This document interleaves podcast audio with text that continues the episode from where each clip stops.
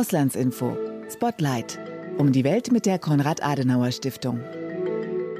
Zu Russlands Kriegsführung gehören nicht nur Waffen, sondern auch Worte. Die russische Propagandamaschinerie läuft auf Hochtouren und versucht, jedem Fakt eine eigene Deutung entgegenzusetzen. Dabei scheint das Prinzip zu gelten, Hauptsache ein eigenes Narrativ, sei es noch so offensichtlich falsch. Mit unserer Podcast-Serie Russische Propaganda weltweit haben wir nach Subsahara-Afrika, Südosteuropa, Lateinamerika und schließlich nach Indien geschaut. In dieser Ausgabe von Auslandsinfo Spotlight fassen wir die Ergebnisse zusammen und klären die Frage, was wir gegen Fake News und Desinformation tun können.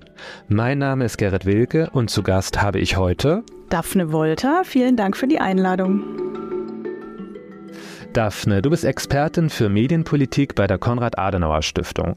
Zu deinen Themen gehören Medienpolitik, Medienrecht, Social Media, Desinformation und Fake News. Und genau darum geht es ja heute, Desinformation und Fake News.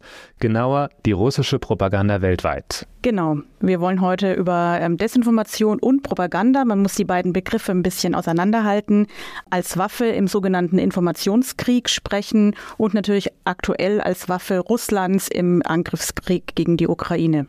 Bevor wir loslegen mit dem Interview, würde ich ganz gerne mit einer schnellen Fragerunde starten. Ich habe Teilsätze für dich vorbereitet, die du möglichst spontan vervollständigst, ohne viel darüber nachzudenken. Hast du Lust auf diese Runde? Na klar. Die russische Propaganda ist Teil der russischen Kriegsführung, weil weil Russland versucht, so die öffentliche Meinungsbildung zu beeinflussen. Fake News ist ein neuer Begriff für es ist eigentlich kein guter Begriff. Ähm, in der Wissenschaft sagen wir lieber Desinformation. Fake News ist ein bisschen verbrannt. Ähm, ich denke da an Donald Trump, der ja auch ähm, seriöse Medien als You are Fake News beschimpft hat. Der Unterschied zwischen Desinformation und Fake News ist? Ist die Begrifflichkeit und die Definition, wie ich gerade schon erklärt habe. Desinformation würde ich als Überbegriff verwenden und darunter gibt es dann Begriffe wie Fake News oder Deepfakes oder Trolle. Da gibt es ja ganz verschiedene Arten von Desinformation. Der Unterschied zwischen Propaganda und neutraler Information ist? Propaganda ist meistens eine politische Beeinflussung, eine einseitige äh, Information und äh, die neutrale Information stammt im besten Falle von ähm, Medienanbietern, von Journalisten, die ähm, ja, Fakten berichten und im besten Falle beide Seiten beleuchten und ähm, mehrere Meinungen vorkommen lassen. Mhm, alles klar, danke für die ersten Einschätzungen. Ich hätte dich nämlich jetzt auch noch gefragt, kurz und knapp Propaganda zu definieren, aber das hast du ja jetzt schon getan. Es geht also primär darum, Einseitigkeit gegenüber ausgeglichene Informationen mit Pro und Contra. Ist das so das, woran man es am hauptsächlich festmachen kann? Auch auf jeden Fall. Ich meine, Propaganda ist ja erstmal nichts Schlechtes. Es kommt ja ursprünglich aus dem Lateinischen und bedeutet eigentlich äh, nur die, die schriftliche oder mündliche Verbreitung von Ideen oder Informationen mit dem Ziel, andere Menschen zu überzeugen. Das ist ja erstmal so die, die neutrale Beschreibung von Propaganda. Heutzutage benutzen wir den Begriff nicht mehr in diesem neutralen Verhältnis, sondern eigentlich eigentlich nur noch in, in einer in negativen Bedeutung.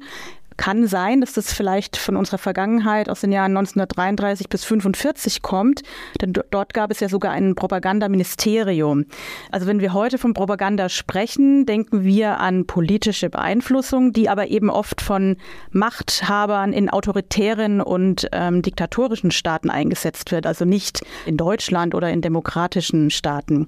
Und diese Machthaber wollen ähm, ihr Volk in ihrem Sinne eben beeinflussen. Sie wollen die Menschen oft mit, mit Fallen falschen oder auch verzerrten Informationen eben auch manchmal mit Desinformation manipulieren. Und Fakten, Meinungen und Desinformation werden dabei auch oft zusammengemischt und vermischt und werden so unters Volk gebracht. Alles klar, danke für die Definition.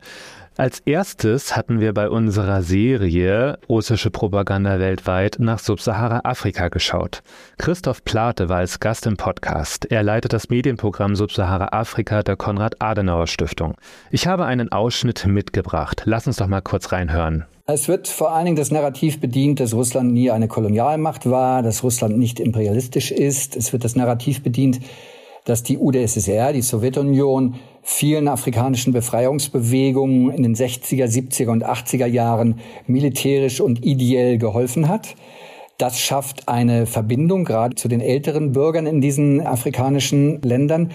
Aber es gibt parallel dazu auch einige Desinformationskampagnen, die insbesondere auf Facebook im Sahel gestartet worden sind und die auf Twitter vollzogen werden. Da spielen eine sehr große Rolle unter anderem die Presseabteilungen der jeweiligen russischen Botschaften in den afrikanischen Ländern. Also wir hatten hier in Südafrika kurz nach dem Beginn des Krieges gegen die Ukraine die Situation, dass die russische Botschaft sich in einem Tweet bei der südafrikanischen Öffentlichkeit für die vielen Zeichen der Anteilnahme und Solidarität beim Kampf gegen den Faschismus oder gegen die Neonazis in der Ukraine hervorgetan hätten. Und man bedankte sich für diese, für diese Botschaften der Unterstützung. Und das muss dann oder das wurde dann äh, insbesondere auf Twitter äh, konterkariert, unter anderem beispielsweise mit einem Tweet, der deutschen Botschaft hier in Pretoria, die gesagt hat, Moment mal, es geht hier nicht um die Bekämpfung von Neonazis oder um die Bekämpfung des Faschismus, sondern dies ist ein Angriffskrieg, bei dem alte Frauen und Kinder sterben. Hier sieht man, dass es vor allem historische Anknüpfungspunkte gibt. Die Sowjetunion hatte vielen afrikanischen Ländern geholfen im Kalten Krieg und es gibt immer noch emotionale Verbindungen. Und auch einen weiteren Aspekt gab es, den wir auf jeden Fall im Hinterkopf behalten sollen, nämlich in diesen Meinungsstücken wird dann immer die unverbrüchliche Solidarität Russlands, also auch Russland betrachtet sich dann in diesem Narrativ als Nachfolgestaat der, der Sowjetunion, dass dieses Narrativ dort kolportiert wird und dass Russland der wahre Freund vieler afrikanischer Staaten sei. Das fällt auf fruchtbaren Boden bei einer Reihe von vielleicht eher unkritischen Chefredakteuren, die äh, diesen Krieg in der Ukraine als ja als einen europäischen Krieg betrachten, die ihn als Krieg des weißen Mannes betrachten, die äh, vielleicht auch so argumentieren, dass sie sagen, naja, wenn die Äthiopier und die Tigrayer gegeneinander kämpfen oder wenn im Osten des Kongos ein Krieg ist, dann gibt es in Europa auch keine so große Aufmerksamkeit. Warum sollen wir diesen 10.000 Kilometer entfernt gelegenen Krieg jetzt größere Aufmerksamkeit zuteil werden lassen? Du hast dir diese Folge ja auch angehört. Welche Punkte fandst du noch besonders interessant? Ja, genau. Das war wirklich sehr spannend, was Christoph da alles berichtet hat. Ähm, man sieht hier deutlich, wie er es auch gesagt hat, wie versucht wird, ein Narrativ zu verfestigen. Der böse Westen, die ehemalige Kolonialmacht und auf der anderen Seite das gute Russland, das dem Land äh, bei der Modernisierung hilft. Spannend fand ich auch die Aussage von Christoph, ähm, dass viele Chefredakteure bei ihrer Berichterstattung nicht kritisch sind. Ich frage mich da, warum, warum sind sie denn so unkritisch und berichten äh, vielleicht Propaganda und, und prüfen das vorher nicht? Ähm, könnte das eventuell an der Unterfinanzierung des Mediensystems dort liegen oder an der mangelnden oder schlechten Ausbildung, wo ja normal auch die Ethik äh, des Journalismus vermittelt wird. Medien und Journalisten im Speziellen, die finanziell und wirtschaftlich abhängig sind, können sich eben auch nicht erlauben, besonders kritisch über ihre Geldgeber zu berichten. Also die Finanzierung der Medien spielt eine Schlüsselrolle, wenn wir jetzt über Propaganda reden oder die Anfälligkeit für Propaganda. Ganz genau.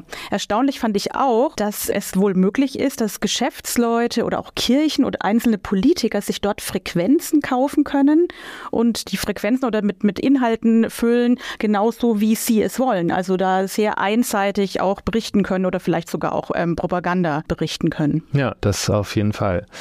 Das war auch in Lateinamerika wo wir dann auch hingeschaut haben, ähnlich. Sebastian Grundberger leitet das Regionalprogramm Parteiendialog und Demokratie in Lateinamerika.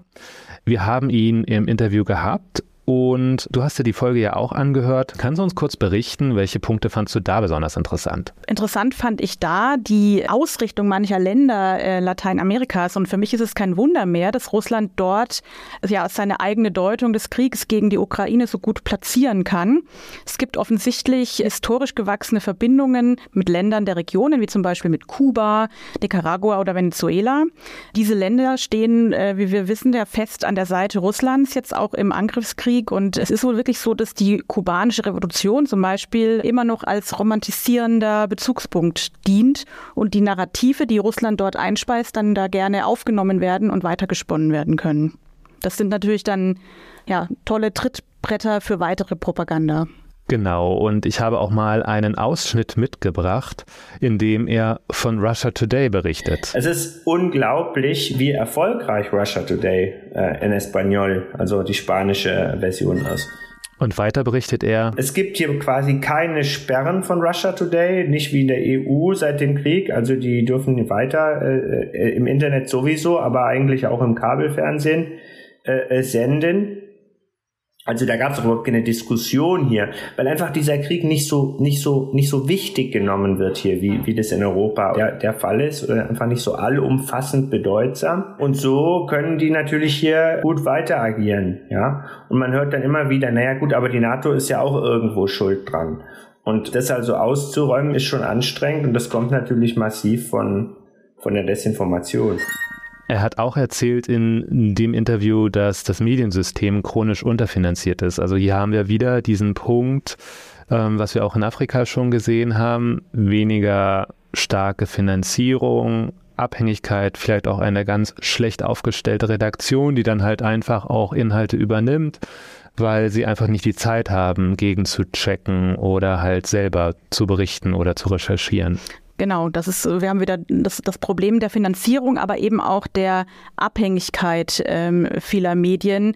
So konnte wahrscheinlich dann auch ja Russia Today dort Fuß fassen und ähm, ja die Propaganda ver vertreiben, die teilweise ähm, ähm kennen oder kennenlernen durften. Und es liegt wahrscheinlich wirklich auch an der ganzen Medienlandschaft, dass es dort eben nicht wie bei uns in Deutschland ein äh, Rundfunksystem gibt, wo öffentlich-rechtlicher Rundfunk neben privaten Medien sehr gut ähm, arbeitet und gute Produkte hervorbringt.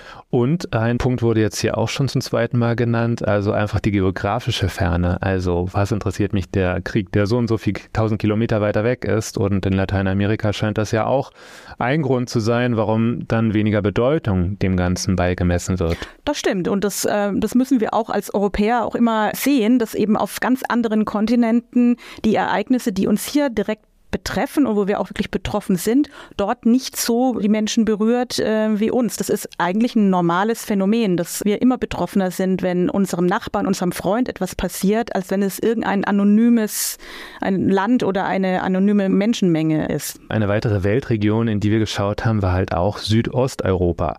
Dort haben wir mit Dr. Christopher Nehring gesprochen. Er ist Geheimdienstexperte und lehrt im Rahmen einer Gastprofessur an der Universität in Sofia, Bulgarien kann.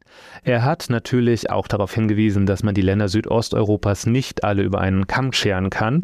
Aber was die Akteure angeht, da konnte er ein paar Gemeinsamkeiten finden. Wenn wir an Akteure grundsätzlich denken in der ganzen Region, es gibt in jedem Land nach wie vor Parteien, die ganz offen pro-russisch sind, also so offen, wie man es in Deutschland nicht erleben kann. In der Regel ist die Nachfolgepartei der kommunistischen Partei immer darunter und auch in den meisten Ländern die nationalistischen Parteien. Das ist einer der größten Tricks, die Putin wahrscheinlich in die Welt gebracht hat, sowohl die ganz linke als auch die ganz rechte für sich zu gewinnen.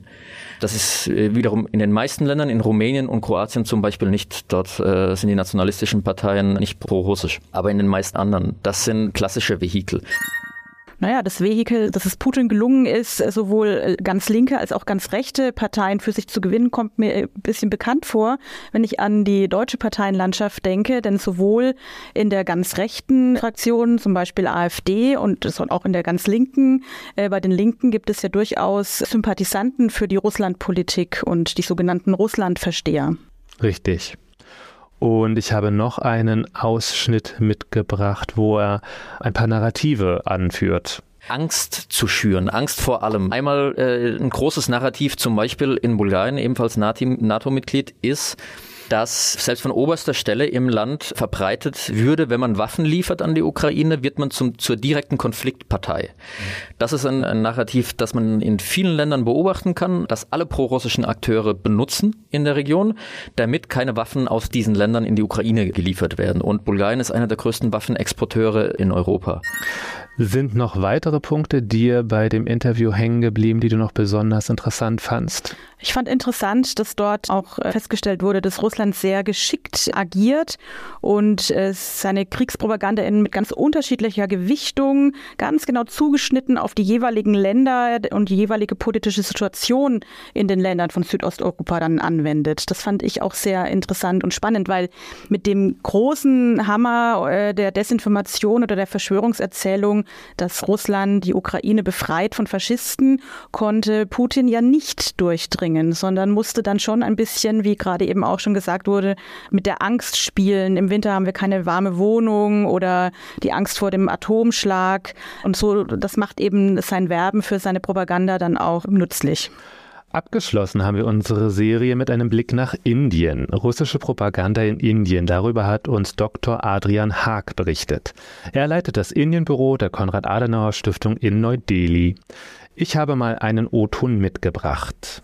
Im Grunde genommen haben wir in Indien die Situation, dass russische Narrative auf relativ fruchtbaren Boden fallen, weil wir erstens einen lange gewachsenen Anti-Amerikanismus haben, der dem linken Anti-Amerikanismus, den wir aus Deutschland kennen, gar nicht so fremd ist.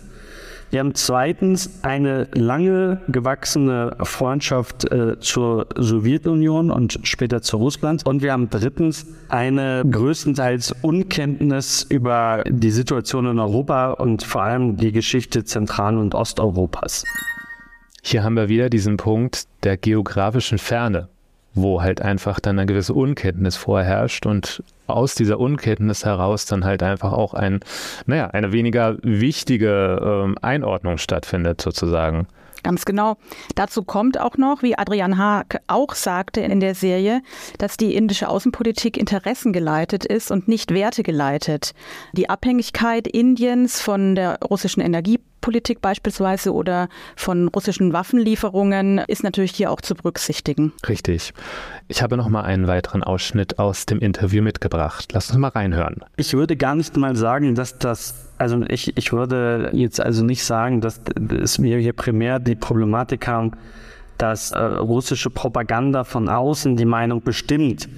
Wir haben letztendlich mehr die Situation, dass in Indien das Senioritätsprinzip sehr, sehr äh, stark ist. Das heißt also, dass egal ob in Politik oder auch in Journalismus oder bei Public Intellectuals, die Leute rund eine Dekade älter sind als in Deutschland und Indien seit den 50er Jahren ein, eine enge Verbindung Richtung Moskau hatte. Das heißt, viele der heutigen Chefredakteure haben in, in Russland studiert. Man ist mit russischer Literatur, mit russischem Medienkonsum aufgewachsen. Und wenn Sie das mit Deutschland vergleichen, also schauen Sie sich die Russland äh, ähm, oder den Russlandblick der paar Alt-SED-Politiker, die wir noch haben, oder Altlinke wie, wie Oskar Lafontaine oder Gerhard Schröder. Stellen Sie sich einfach vor, die hätten in Deutschland noch etwas zu melden, dann haben sie einen Eindruck, wie hier ähm, weite Teile der indischen Elite ticken. Ich würde es aber nicht als, als homogenes Bild darstellen. Also ich würde die Regierung selbst als vergleichsweise distanziert äh, gegenüber Moskau begreifen. Also hier sehen wir nochmal zu den Rahmenbedingungen zwei wichtige Punkte, die für Indien zumindest zutreffen. Das fand ich spannend. Ähm, also Propaganda muss nicht immer von außen gesteuert sein oder von ausländischen Tätern kommen.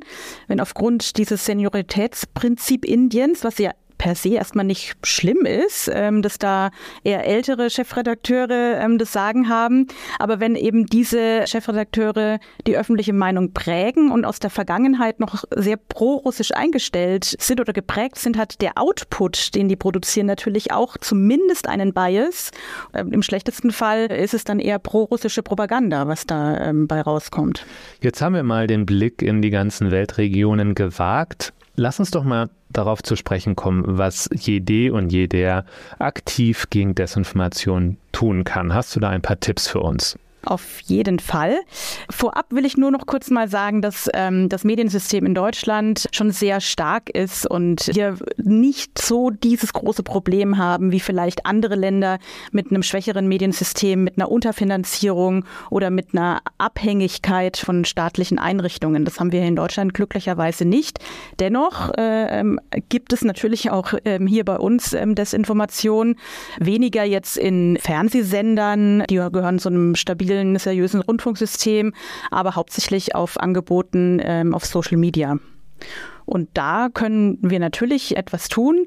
Jeder in Eigenverantwortung können die Quelle checken, bevor wir die Nachricht, die wir da lesen und die uns vielleicht ein bisschen komisch vorkommt, weiterklicken.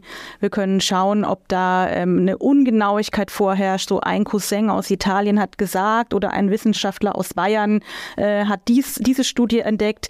Da würde ich schon mal, da würden bei mir die Alarmglocken losgehen. Also ich spiele da einfach auf die Eigenverantwortung von uns Nutzerinnen und Nutzern an, dass man eben nicht einfach blind irgendwas äh, liked oder ähm, weiterleitet, weil so wird halt Desinformation auch so funktioniert ja Desinformation, ähm, dass es schnell an, an viele weitergeleitet wird und dadurch dann auch wieder an Wichtigkeit in diesem, in dieser Logik der Plattformen wie Facebook oder Twitter äh, nach oben gespült wird in der Timeline. Also da können wir jeder was tun.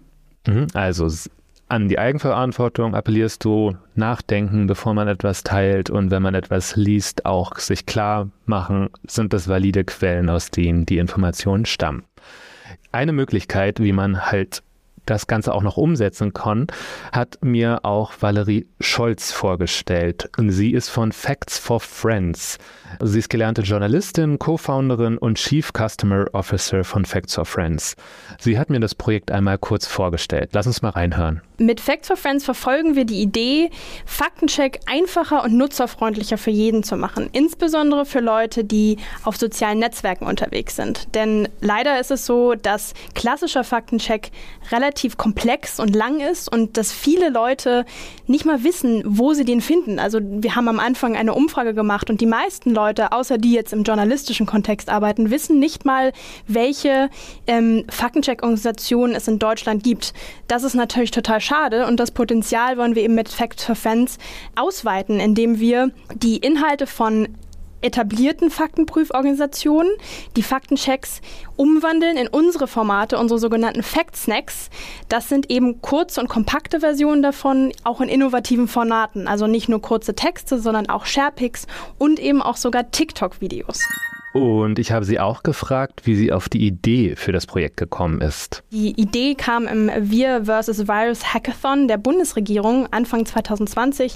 Das war März 2020, ziemlich ähm, ja, genau zu Beginn der Corona-Pandemie eigentlich. Da hatte die Bundesregierung ein Wochenende auserkoren, wo eben äh, engagierte Menschen aus der Zivilgesellschaft zusammengekommen sind und sich in Gruppen geformt haben und da eben Projekte gestartet haben, die gesellschaftliche Probleme lösen sollten. Und da man schnell gemerkt habe, oh, die Pandemie wird ganz schön das Problem Desinformation ähm, pushen, wurde eben eine Gruppe zum Thema Desinformation äh, gestartet. Und da kam eben innerhalb dieser Gruppe diese Idee auf. Also das war jetzt nicht unsere, meine oder ähm, von meiner Mitgründerin alleine, sondern von dieser Gruppe. Ähm, das waren noch mehrere. Ich glaube, wir waren damals zu acht oder neunt. Dann wurde eben an diesem Wochenende da ganz nach dem Open Social Innovation Ansatz mit vereinten Kräften, vereinten Inputs und Expertisen eben eine äh, erste Version auf dieser Idee gestartet und kam, war dann auch am Ende des Endprodukt war eine erste Website, zwar war sehr einfach, sehr rudimentär noch, aber eben trotzdem nach einem Wochenende ein toller Start. Und dann haben meine Kollegin Katharina Klimkeit und ich eben gesagt, nach dem Wochenende, wo alle wieder in ihre normalen Jobs gegangen sind, logischerweise, und eigentlich keiner Zeit hatte, daraus was zu machen, was leider bei Hackathon-Projekten oft so ist, haben meine Kollegin und ich gesagt, das ist zu schade und das ist zu viel wert, als dass wir es einfach versanden lassen. Wir möchten es weitermachen. Und so haben wir dann entschieden, eben diese Idee weiterzuentwickeln und von einem kleinen Projekt, das am Wochenende ähm, ausgedacht wurde, zu einem ja, kleinen Social Startup zu entwickeln entwickeln.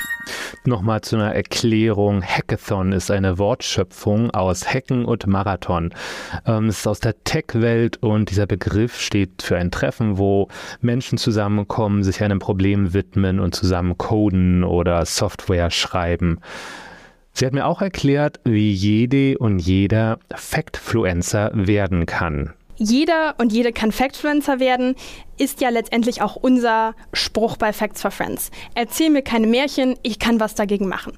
Und das ist auch die Idee hinter Facts for Friends, mit der wir gestartet haben, weil wir gesagt haben, es wird, es gibt, es ist ein vielschichtiges Problem, es muss auch an vielen Schichten angesetzt werden, aber wenn wir nicht alle mithelfen, dann wird es nichts. Und deswegen haben wir eben diese niedrigschwellige Lösung geschaffen.